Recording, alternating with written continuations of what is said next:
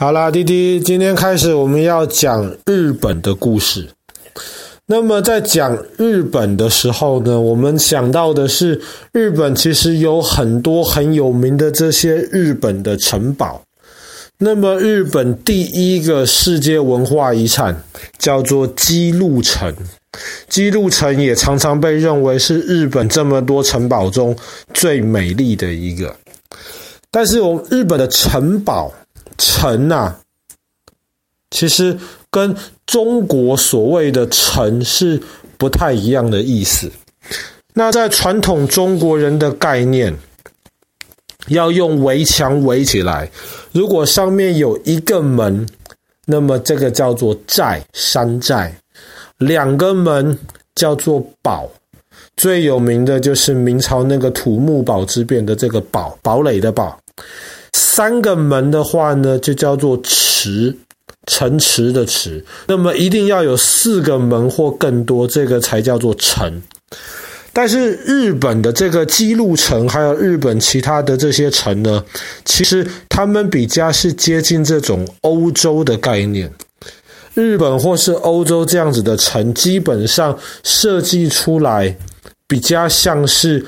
等于大概中国的债，或者是大一点，像是宝这样子的规模。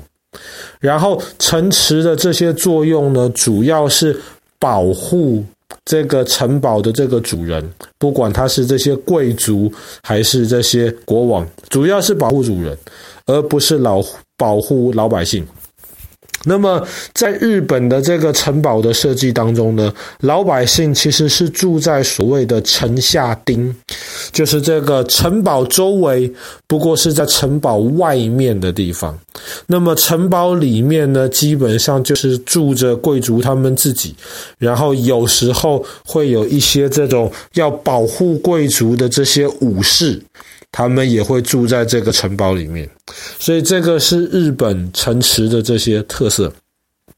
那在大概过去两百年在之前，就是在大炮真的还没有在战场上面大量使用之前呢，其实日本的这个城堡的设计其实是比。同期啦，大概欧洲的城堡设计要更先进的。那么，其实这些城堡的设计很好的就反映在这个姬路城当中。姬路城呢，它为什么会被认为是日本最有名的这个城堡，或是最美丽的城堡？一方面是它真的很美丽，它整个城池外面上看来是白色的。那主要是因为姬路城当时盖好了之后呢，它在这个它是木造的这个建筑物，主要是木头，但是呢，它除了木头之外，又用了非常非常多的这些石头，特别是在盖这个围墙的这个部分，很多石头都是一公吨或者比一公吨还要重的这些大石头，但是在这些全盖好了之后呢，它在外面又抹了一层白那个白色的灰泥，所以整个基路城。你从外面看过去，你会觉得整栋城是白色的，看起来又很漂亮，叫做，所以它又有一个外号叫做“白鹿城”。那另一个原因是因为姬路城是日本非常少能够一直很完好的保留到今天的这一个城堡。在日本，其实以前有非常非常多的。所谓的日本城，那么放在中国，大概就是一个山寨这样子的概念。最早的这些日本城呢，大概就是一个比较大户的人家，外面有一些木头的这个围墙，可能地上会挖一些沟。说护城河这个太夸张了，就是一些沟，然后保护这个大户人家。这个放在中国就是一个山寨的意思。可是后来呢？当日本开始进入了所谓的战国时代，日本本身已经不大了，又分成非常非常多的这些小国家。那每个小国家这些小国王，你打我，我打你，所以在那个时候，日本就盖了很多很多这些小的城，而且这些小的城呢，有一个特征，就是从本来的这些完全木头的结构，到后来就变得比较是木头跟石头混合的结构，盖的就越来越坚固。姬路城一开始也只是这样子的一个小城，但是当后来日本战国时代，后来出现了一个人叫做丰臣秀吉。那爸爸之前讲关原之战的时候，也讲到过这个丰臣秀吉的故事。丰臣秀吉有一段时间短暂的统一了日本之后呢，他就把姬路城赐给了他手下的一个人。那么那个新的这个姬路城主呢，他有钱，所以他就决定了，嗯，要开始要慢慢的建造这个新的姬路城。那么后来丰臣秀吉失败了。德川家康取得了日本，德川家康又把姬路城重新的分给了另一个人。那么这另一个人，他的后代就是姬路城接下来的这些城主。那么在他手下，姬路城真的被改造成了一个非常坚固的一个城池。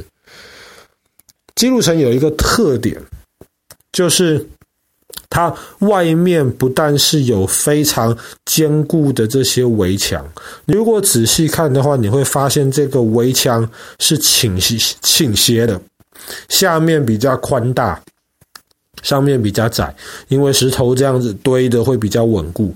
可是姬路城的这个城墙到最上面的地方又开始有一点往外倾斜。为什么这样设计？这样子的设计就是不让敌人能够很快的从外面跑过来，跑跑进来。那么，为什么姬路城要涂满这些白色的灰泥？一方面是好看，另一方面呢，白色的灰泥它能够很有效的防火，甚至在早期的这些大炮。威力还没有那么强大的时候，打到了这些白色灰泥，也比较不容易的去破坏掉这个城池本身的结构。而且，如果到姬路城里面去参观的话，你会发现它里面设计了非常复杂的这个回廊、走廊啊。然后，这个走廊大概每两公尺，就是大概每一个房间的长度左右。就会有柱子，这样子一方面是可以让这整个城池木造结构变得更坚固，那么二方面呢，就是可以透过这些回廊的设计，让这个城池的动线变得非常复杂。这样子，即便敌人攻进来，在里面也得绕啊绕啊绕，绕好长一段。才能攻到这个姬路城真的最中央的这个堡垒，那么在日本又叫做天守。所以呢，姬路城当时被建造完了之后，被认为是非常非常坚固的城池。